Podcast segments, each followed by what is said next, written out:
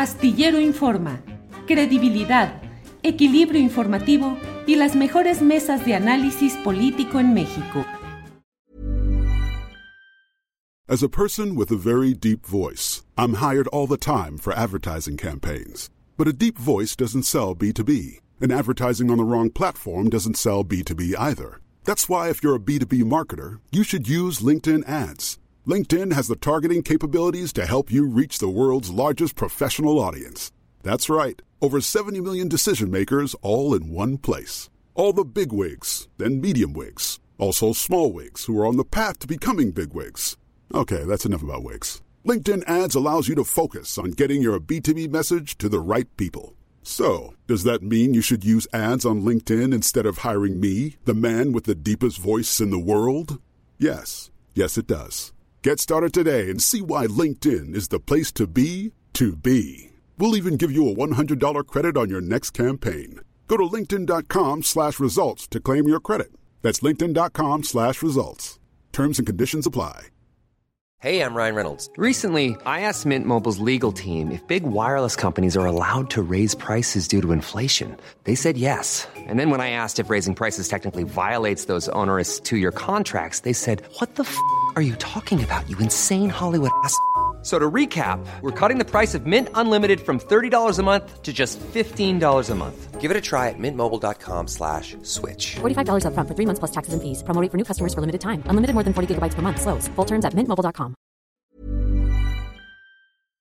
Astillero Informa, credibilidad, equilibrio informativo y las mejores mesas de análisis político en México. Con gusto. Silver, buenas tardes. Hola Julio, qué gusto saludarte. Es para mí un honor estar aquí en tu programa.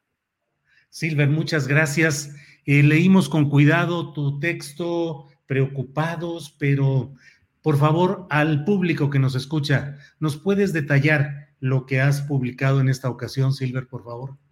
Sí, claro que sí, Julio. El día de hoy publicamos en el periódico El Universal eh, un trabajo, eh, un texto, donde hablamos de que eh, ahora con esta Fiscalía General de la República es, vemos un crecimiento de la opacidad en, el caso de los 43 desaparecidos de Ayotzinapa. solicitamos la versión pública de las declaraciones de militares, estas declaraciones sucedidas en el presente gobierno de Andrés Manuel López Obrador. Y eh, la respuesta fue una compilación de hojas totalmente tachadas, testadas, decimos, eh, y esto nos preocupa mucho porque eh, es, fue todo un proceso para llegar al resultado. Solicitamos la información meses atrás a la fiscalía, la fiscalía la niega porque es una investigación abierta, pero el INAI le recuerda a la fiscalía que tiene que abrir esta información porque las investigaciones eh, donde hay eh, violaciones graves a derechos humanos y delitos de lesa humanidad pueden ser conocidas a través de la ley de transparencia. Y lo que hace la fiscalía es que entrega una información, pero llena de puros eh, tachones de puro eh, información totalmente ilegible. Y mira, no lo traía preparado, como dicen luego, pero este es el documento que, te, que nos entrega, ¿no? Aquí vienen los logos de la FGR y eh, aquí se puede ver, por ejemplo, de cómo está totalmente, prácticamente todo está tachado, prácticamente no se puede leer nada eh, de lo que viene aquí, más que una que otra información. Eh, y lo más preocupante, Julio, es que contrasta con la versión pública que ya habíamos obtenido de la PGR, de la Procuraduría General de la República, y por increíble que parezca, en el gobierno de Enrique Peña Nieto. A finales del gobierno de Enrique Peña Nieto, en el año 2015, eh, solicitamos, bueno, nos entregaron la versión pública del el expediente de Ayotzinapa y gracias a esta entrega eh, pudimos conocer eh, ya con, con, más elementos, con elementos verificables, eh, que la llamada verdad histórica en realidad era pues una mentira histórica, como sabemos. Y pudimos ver ahí, por ejemplo, que de acuerdo a partes militares, pudimos ver cómo eh, los mismos militares narraban minuto por minuto prácticamente cuál había sido eh, la información que iban obteniendo, cuál había sido eh, los datos que iban adquiriendo punto por punto y de cómo se iban movilizando y cómo iban viendo a los estudiantes y cómo veían los camiones y luego cómo llegaron al hospital, etcétera. Y, y, pudimos ir conociendo esta información además de, mucha información más, por ejemplo, que, militares, eh, como lo sabemos, de inteligencia, estuvieron monitoreando el, actuar de los estudiantes vestidos de civiles, de cómo estaban revisándolos desde el C4, eh, y, más información, como que sí había llovido en el basurero de Cocula, a pesar de que hablaban de la quema, eh, de cómo, por ejemplo, ah, sembraron casquillos percutidos en el propio basurero para simular que los habían matado ahí, etcétera. Lo lamentable es que ahora, en un vuelco de opacidad, vemos que la Fiscalía General de la República prefiere no transparentar la información que tiene que ver con las declaraciones de militares, eh, a pesar de que han declarado 44. Bueno, han mandado, han llamado a declarar, perdón, a 44 y 30 han declarado. 14 no han ido a declarar por lo menos en los primeros, en la primera etapa de esta investigación, en el actual gobierno de López Obrador y de la Fiscalía General de la República. Silver, ¿has visto otro expediente parecido? Es decir, yo he visto algunos, pero son unas cuantas hojas las que están normalmente tachadas, testadas, y bueno, eran prácticas, digamos, del pasado político y administrativo y gubernamental. Eh, pero ahora, con esta Fiscalía General de la República, pues resulta debería resultar contradictorio con el espíritu de estos nuevos tiempos, pues lo que está haciendo el fiscal general de la República. Eh, ¿Es usual que se testen o se oculten este tipo de datos, Silver? Es usual que se testen estos datos, pero la diferencia ahora es que el INAI ordena que se liberen. Esa es la, gran diferencia. El, el INAI ordena que se revelen estos datos y que se cree una versión pública. Y lo más interesante es que esto ya había pasado en el finales del sexenio anterior. Ya se había otra vez testado, ya se había solicitado una versión pública por parte del INAI, pero en aquel entonces el INAI revisó durante semanas, revisó que la PGR no se excediera en el tachado de los documentos. Y ahora, aunque yo hablé al INAI para preguntarles si ellos habían revisado este recurso de revisión, eh, nunca me contestaron, no me terminaron de confirmar si lo habían hecho. Entonces, lo que vemos ahora es una postura muy cerrada de la Fiscalía, pero eh, tengo que decirlo también, no, no, no me queda claro que el INAI haya hecho su trabajo, no me queda claro que el INAI haya revisado realmente que se haya eh, entregado la versión que se tenía que entregar.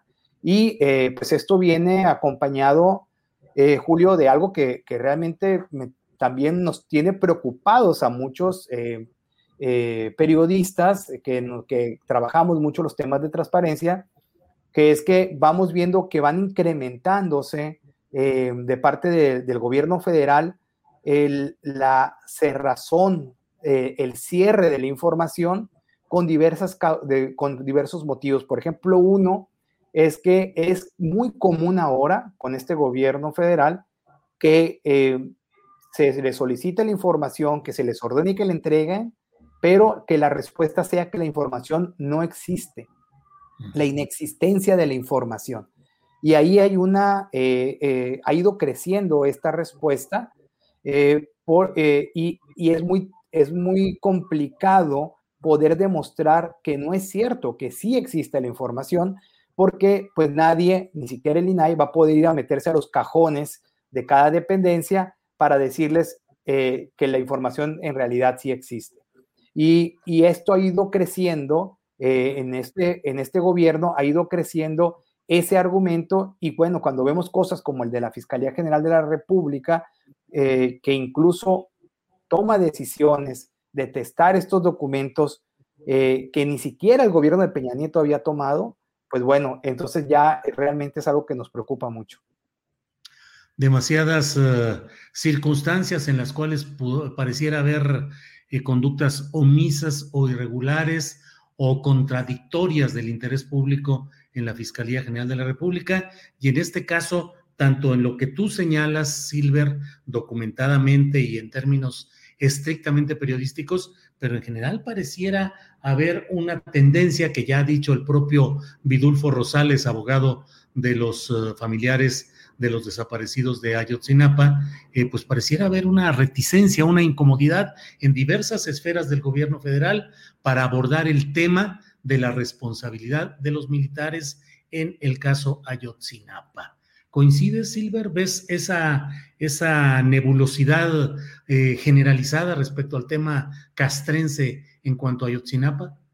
Sí, definitivamente, Julio. Eh, leí esas versiones de Vidulfo y coincido plenamente en que hay una posición oficial, una posición gubernamental eh, y desgraciadamente la Fiscalía General de la República también, aunque legalmente es autónoma, de proteger, de blindar a el ejército mexicano y a los integrantes eh, del ejército mexicano que pudieron incluso haber participado, ¿no? y, y, es por lo menos esa es la sensación que nos da, porque eh, vemos por un lado que la Fiscalía Especializada eh, sí está haciendo su trabajo de manera eh, constante, de manera valiente, pero la estructura de la Fiscalía General de la República, los mandos de la Fiscalía, parece que no están en la misma sintonía que la propia Fiscalía Especializada del caso Ayotzinapa. Y sí hay una eh, como un tratamiento protector y es lo que vemos en esta versión pública, porque realmente no nos dan margen de lectura eh, en, prácticamente nada, a pesar de que la misma fiscalía tiene en su página web la versión anterior, la, de, la creada eh, en el sexenio anterior, donde sí se puede leer la información. Entonces sí, sí coincido en que hay un tratamiento especial y, me llama mucho la atención, Julio, que eh, pareciera que la transparencia en el, en el país eh, está empezando eh, a, anclarse en las decisiones presidenciales.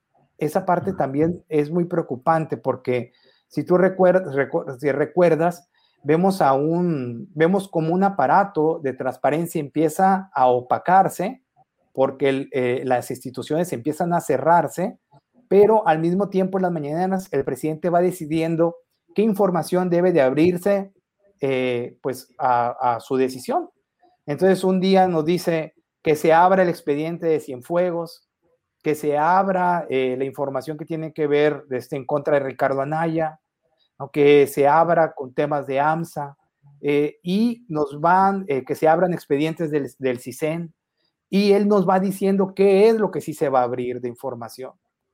Cuando hay toda una estructura de transparencia que es la que nos debe de ir diciendo eh, con el ejercicio de la ley qué es la información que se tiene que abrir y con base en las instituciones que están para ello.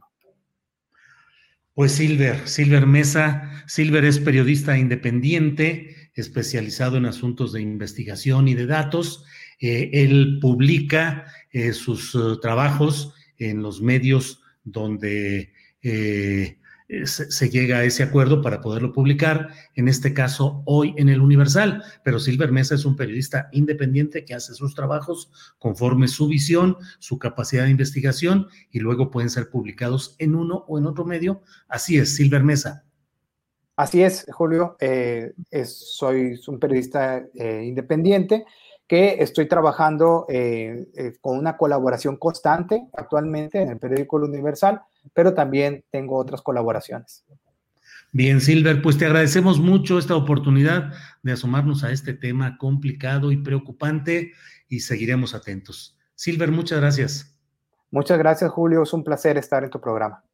Igualmente, Silver Mesa, muchas gracias. Para que te enteres del próximo noticiero, suscríbete y dale follow en Apple, Spotify, Amazon Music, Google o donde sea que escuches podcast. Te invitamos a visitar nuestra página julioastillero.com. The number one selling product of its kind with over 20 years of research and innovation. Botox Cosmetic, out toxin A, is a prescription medicine used to temporarily make moderate to severe frown lines, crow's feet, and forehead lines look better in adults. Effects of Botox Cosmetic may spread hours to weeks after injection, causing serious symptoms. Alert your doctor right away as difficulty swallowing, speaking, breathing, eye problems, or muscle weakness may be a sign of a life threatening condition. Patients with these conditions before injection are at highest risk. Don't receive Botox Cosmetic if you have a skin infection. Side effects may include allergic reactions, injection site pain, headache, eyebrow and eyelid drooping, and eyelid swelling. Allergic reactions can include rash, welts, asthma symptoms, and dizziness. Tell your doctor about medical history, muscle or nerve conditions including ALS or Lou Gehrig's disease, myasthenia gravis, or Lambert Eaton syndrome and medications, including botulinum toxins, as these may increase the risk of serious side effects. For full safety information, visit BotoxCosmetic.com or call 877 351 0300. See for yourself at BotoxCosmetic.com. Tired of ads barging into your favorite news podcasts? Good news. Ad-free listening is available on Amazon Music for all the music plus top podcasts included with your Prime membership. Stay up to date on everything newsworthy by downloading the Amazon Music app for free or go to amazon.com slash news ad free. That's amazon.com slash news ad free to catch up on the latest episodes without the ads. Para que te enteres del próximo noticiero, suscríbete y dale follow en Apple, Spotify, Amazon Music, Google o donde sea que escuches podcast. Te invitamos a visitar nuestra página julioastillero.com.